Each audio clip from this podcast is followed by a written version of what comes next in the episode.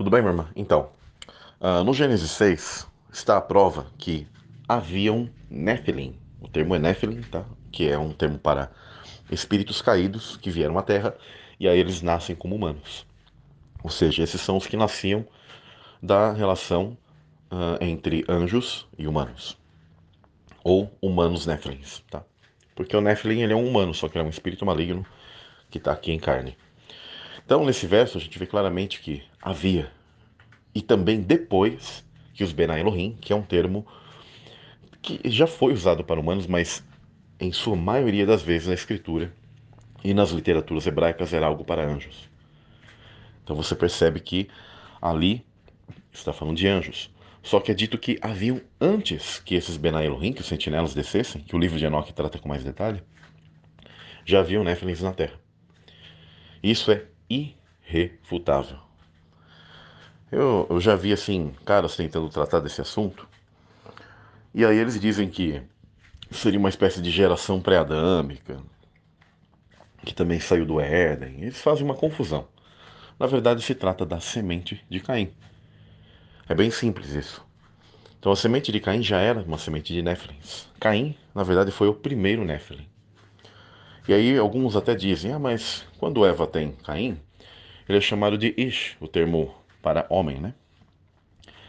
A mesma coisa, elas não perceberam que no Gênesis 6,4 fala que quando os Benai Elohim tomaram essas filhas dos homens, nasceram homens de fama. Novamente, a terminologia para homens ali, em hebraico. Só que a gente sabe que esses que nasceram, eles não eram homens comuns. Então é isso que o pessoal não percebeu. Muitas das vezes a escritura, ou a maioria das vezes, ela até quando ela está se referindo a esses homens, que são na verdade demônios nascidos na, aqui em carne, ela se refere também pela terminologia homens. Só que não quer dizer que eles são seres comuns. Você percebe pelas obras, pelos conhecimentos e pela força deles, pela maldade deles.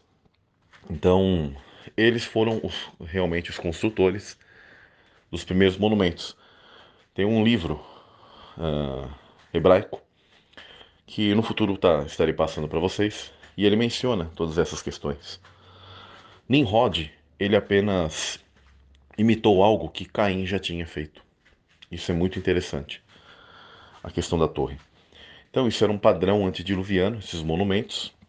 E no mundo pós-diluviano tentaram repetir isso, mas já não teve o mesmo apogeu. Tá bom? Fica na paz, minha irmã. Agora, outro comentário que é interessante ser feito é que, mesmo a geração de Adão, ela era maior de estatura também. Por exemplo, Adão, ele não tinha nossa altura, nosso tamanho.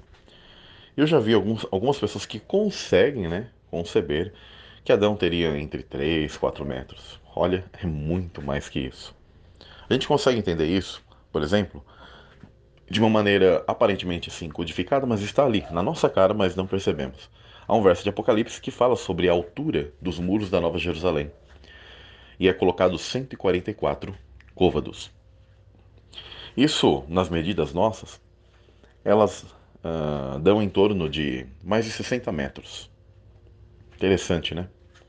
Existe também um livro apócrifo de Bartolomeu que, nas visões que ele observa da, das almas subindo e Cristo resgatando a esses, daquela, inclusive daquela passagem que ele levou cativo cativeiro, né? Ele, ele, ele levou né, aqueles que estavam aprisionados. Então é visto um, um, entre eles, né, esses que estavam sendo levados, alguém que era muito grande, perto de outras pessoas, dessas almas, né, do espírito dessas almas. E aí é perguntado quem é aquele. Novamente ali é confirmado e dito assim: Este é Adão, né, o primeiro do, dos homens, o primeiro que veio aqui como homem. Então a gente percebe que ele era muito grande. Na cultura hebraica também é, era é, unânime esse entendimento que Adão ele era muito grande. Então é, com certeza, mesmo pós-pecado, quando eles foram expulsos do Éden, eu entendo que eles tinham ainda um tamanho grande, e por isso que muitos daqueles uh, do passado, em que é colocado que eles tinham alturas grandíssimas, não quer dizer também que os homens eram pequeninos, tá? homens e mulheres, por sua vez, né? tão pequeninos mas com certeza eles tinham uma altura maior.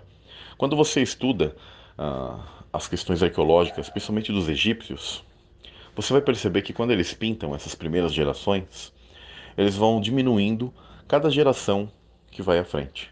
No livro de Enoque também é mencionado algo do tipo para Néfilins. Os Néfilins também foram perdendo sua altura, seu poder genético. Né? Então, sua, suas propriedades, suas questões né, bioenergéticas, elas vão sendo perdidas ao longo do tempo, essas informações genéticas. Então, você acaba tendo um decaimento. Então, a mesma coisa ocorreu com o ser humano. E com certeza, quando chegou até Noé, eu entendo que Noé ele já tinha uma altura inclusive maior que essa que nós temos hoje, mas ele já era bem menor do que seria, por exemplo, uh, Sete, Enoque, né? Só que eu entendo que realmente esses homens, essas pessoas, elas tinham uma altura maior e, e que talvez hoje olharíamos e falaríamos assim, nossa, esse é um Nephilim, esse é um gigante. E obviamente os gigantes eles sempre são um pouco maior que o humano comum, pela questão da carga energética, da carga genética de, é, diferenciada do humano. Então, por exemplo, quando você pega a média disso, entendendo que Adão ele tinha um pouco mais de 60 metros, você analisa que, pelas medidas que é dado no livro de Enoch, uma das medidas, você consegue entender que esses titãs que nasceram dessa união dos sentinelas com as filhas de Caim, com as filhas dos homens, você percebe que a altura chega a 130 metros em média. Quando você pega aqueles côvados e converte na metragem, na, na nossa medida. E quando você pega no mundo pós-dilúvio, que esses seres eles diminuíram bastante, você vê que se os homens eles tinham em torno de 1,80, 2 metros, ou um pouco menos, né? Mais ou menos isso, você percebe, por exemplo, pela altura, pela altura de Golias e pela altura de Og, que foi o último dos Refaim, Refaitas, que é uma das raças dos gigantes, tá? uh, você vê em torno de 3 a 4 metros. Tá? Mas, mesmo assim, você percebe que naquela época já tinha diminuído o tamanho deles. Isso também por questões da Terra. A Terra ela possuía um tipo de uh, energia eletromagnética que também facilitava com que os seres eles tivessem um crescimento. Continuando de acima, facilitava com que os seres tivessem um crescimento maior, tá? tanto para, para a semente do mal como para a semente de Adão, né? dos, dos humanos. Então você consegue perceber também isso na flora e na fauna. Por isso a questão das árvores gigantes do passado. Também a base bioquímica, tanto desses seres antigamente, ela apresentava muito mais a quantidade de silício, tá? E ele é um supercondutor ele é uma parte uh, que hoje, na nossa uh, genética, ele se apresenta em muito menor número, muito menor quantidade. Mas você percebe que a fauna, a fauna e a flora do passado eh, eram baseadas muito nessa questão desses cristais, os cristais de quartzo, silício, etc. Por isso que isso, inclusive, facilitou a petrificação do mundo antigo. Por isso que há formas que não é por coincidência, mas são formas de animais antigos, de seres grandes do passado, gigantes do passado, tanto homens como Néflins, que você consegue perceber que eles foram petrificados, foram fossilizados, etc, etc. Inclusive, para a gente entender a média desses animais, hoje nós vemos uma preguiça, né? E ela chega ali ao nosso joelho, ou algumas que são um pouco maiores, né? Dependendo da altura da pessoa, você consegue ver que, qual é a proporção entre uma preguiça e um homem. E ao mesmo tempo você percebe que há ossadas de certos animais, que por exemplo existe a preguiça gigante, mas a pergunta é: existia um animal daquele tamanho e os homens eram pequeninos, como eles colocam em filmes para nós? Não. Com certeza, ali eles estavam na mesma época, mas os homens eram muito maiores e a proporção era a mesma. Um tatu do tamanho quase de um fusca. Então todas essas coisas precisam ser analisadas pelas pessoas. Essa proporção, porque o mundo antediluviano, ele proporcionou que os homens fossem já maiores. Então há coisas que, na verdade, elas eram a repetição. Uh, no mundo pós-diluviano, elas eram a repetição do que ocorreu no mundo antediluviano. E não quer dizer também que os homens eram tão pequeninos como formigas perto de certos tipos de gigantes, tá? Porque tudo teve seu equivalente. Houveram sim, como eu disse, esses titãs que foram principalmente as primeiras gerações entre os sentinelas e as filhas de Caim.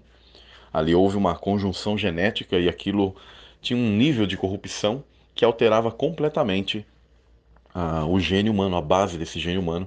Então nasceram essas aberrações. Mas como já coloquei, o próprio livro de Enoque e as mitologias mostram que eles foram diminuindo realmente com o tamanho. Então, quando Deus ele permitiu que essa semente ainda florescesse depois do, do dilúvio, como, ainda como erva daninha, mas Deus sempre controlou isso como praga. Isso que é interessante. Ele permitiu que nascesse, mas ele sempre controlou isso como praga. Nunca permitiu que tivesse seu apogeu igual teve no mundo antediluviano. Então nós percebemos que Deus ele permitiu e hoje essa semente maligna ela está muito mais parecida a nós. E isso se deve tá, a toda essa engenharia genética. Né? E estamos agora na era do último engano.